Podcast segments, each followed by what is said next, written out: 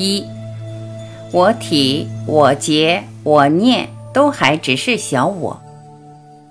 我会用我作为书名，在这本书有时候会用我体、我结、我念这些词汇来补充，是因为这几个以我开头的概念，可以说含着解开一切的钥匙。全部生命系列的一个中心理念，也就是我们这一生可以体会到，更不用说看到、听到、闻到、感受到、尝到，全部都是一连串虚的念头。这些虚的念头并不是偶然发生，而是跟这个身体完全分不开。我们只要读过一般的科学，都知道念头本身还是离不开电子的讯号，而这个讯号是从身体产生的。从这个角度说，念头离不开这个身体是相当合理的说法。然而，让我们最难懂的是，就连身体也是念头成立的。假如没有念头，其实对我们没有什么身体的观念可谈。不光没有身体，甚至连周边的环境、这个世界、宇宙一切的一切，也跟着从我们脑海里消失了。讲更透彻，这个世界包括生命，是念头在脑海里组合起来的。过去我一再强调，念头、念想、念境，并不是为了标新立异，事实就是如此。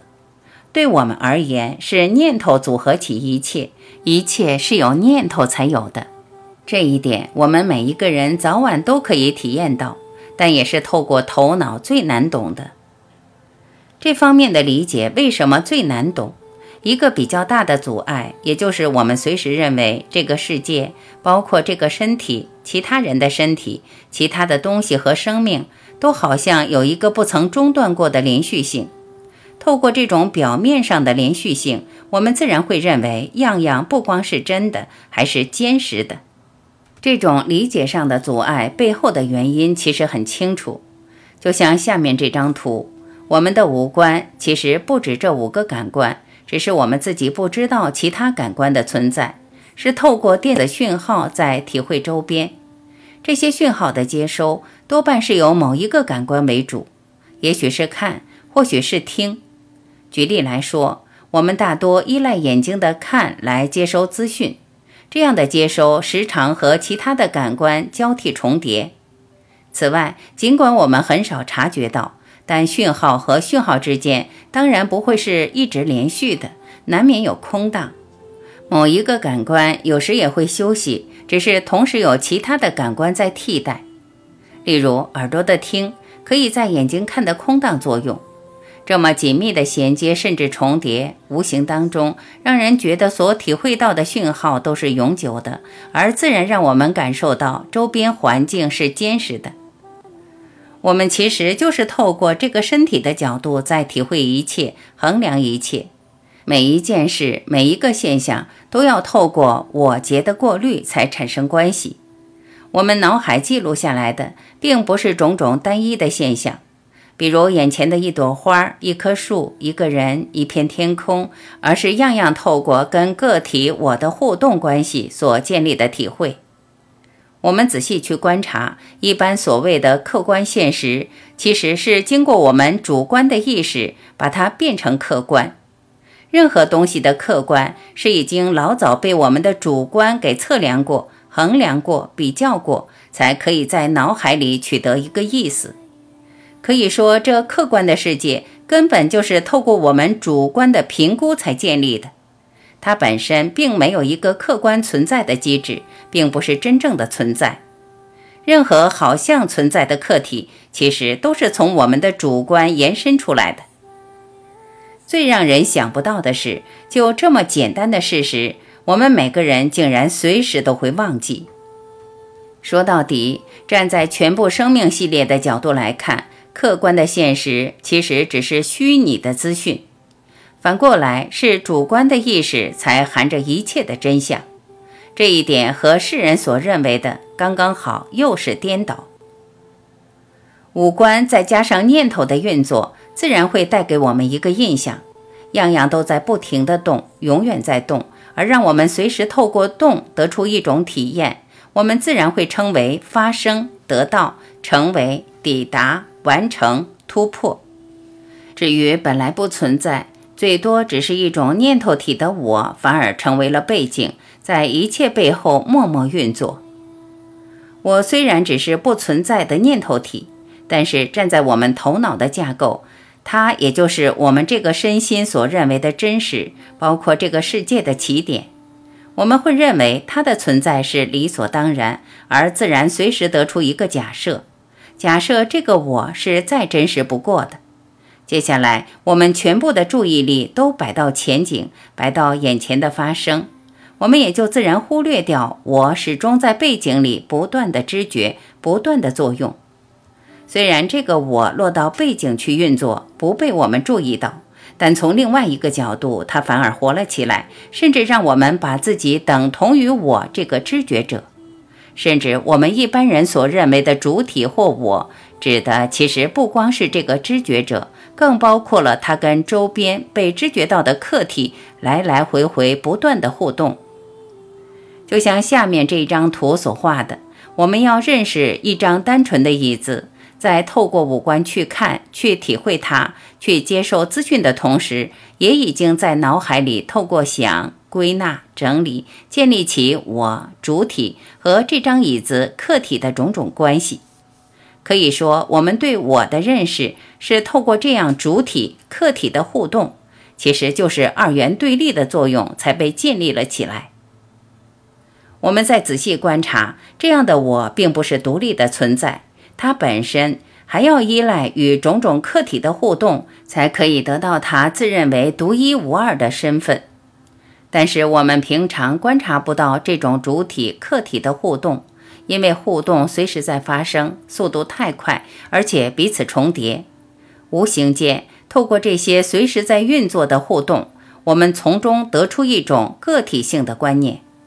我们会认为这个主体、这个知觉者是独特的，非但跟眼前的客体是分开的，而且它本身还有个独立的生命。此外，人类记忆和联想的能力比任何生命都更强烈。是透过记忆和联想的整合，我们才有所谓人类的智力。这种智力自然延伸五官知觉造出来的连续性，甚至加倍强化这种连续性，让我们认定过去、未来和现在是一样的真实，是真实存在同一个线轴上的三个点，而不只是头脑虚构的作业。从这样的角度来看，我们也自然会发现人类的智力。最多只是强化一种错觉，也就是把一个不存在的念头制造的我变成真的，不光给他生命，还给他一种实质，让我们好像可以摸得到、感受到、看到、闻到，而透过我们的感受和体验，再进一步强化它的存在。前面也提到，这种表面上的实质性或坚实感，也自然产生一个很有趣的现象。个体性，对我们每一个人，我结我体不光存在，它还是独立的存在，跟其他的你、他、植物、动物是有区隔的。这样的机制不光建立起一个虚的我，同时还建立一个虚的你、虚的他、虚的东西、虚的世界。这一切都是从我延伸出来的。我们不仅认为这个个体性的假设是真的。还相信这个身体是真的，而且认为这个身体本身就是局限，是有限制的。也就这样子，我们把自己也跟着限制了。就算想要自由，一样还是在这个身体的范围内强化这种个体性和限制。我过去才会不断提醒大家，其实没有什么自由意志，这种自由本身最多是一种错觉。无谓的在这个虚的架构上做一个更深的隔离，让这个虚构的体好像显得更真实。我同时也强调，人类唯一的自由是从这个错觉的世界回转到心，而同时体会只有心存在。然而，就连这几句话其实还只是比喻，毕竟并不是我想自由就自由，想自由的这个我根本不存在。自由作为一个客体也不存在，之间的过程也是虚构的。事实是我们本来就是自由，只是我们认为自己不自由，而还有一个想要自由可以表达。到头来，这个世界终究是念头在我们脑海里产生的，本身是虚构，并没有一个独立存在或自主的本质。一切全是从我们主观的意识延伸出来。我在前面也提过，就连世人认定客观存在的现实，最多只是反映我们或我主观的意识。在这样的世界，要讲自由，不光是多余，本身更是不可能。反过来，只有真实或心才是真的，才存在。选择它，回到它，才是通往真实唯一一条不费力的路。